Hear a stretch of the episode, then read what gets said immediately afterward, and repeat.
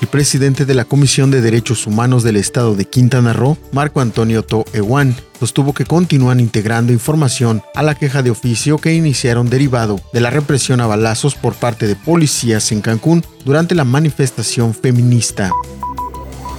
En la primera quincena de noviembre, la ocupación hotelera de turistas nacionales y extranjeros en complejos adheridos a la Asociación de Hoteles de Cancún, Puerto Morelos e Isla Mujeres continuó su fortalecimiento, al fluctuar entre 37 a 43%, informó el organismo hotelero.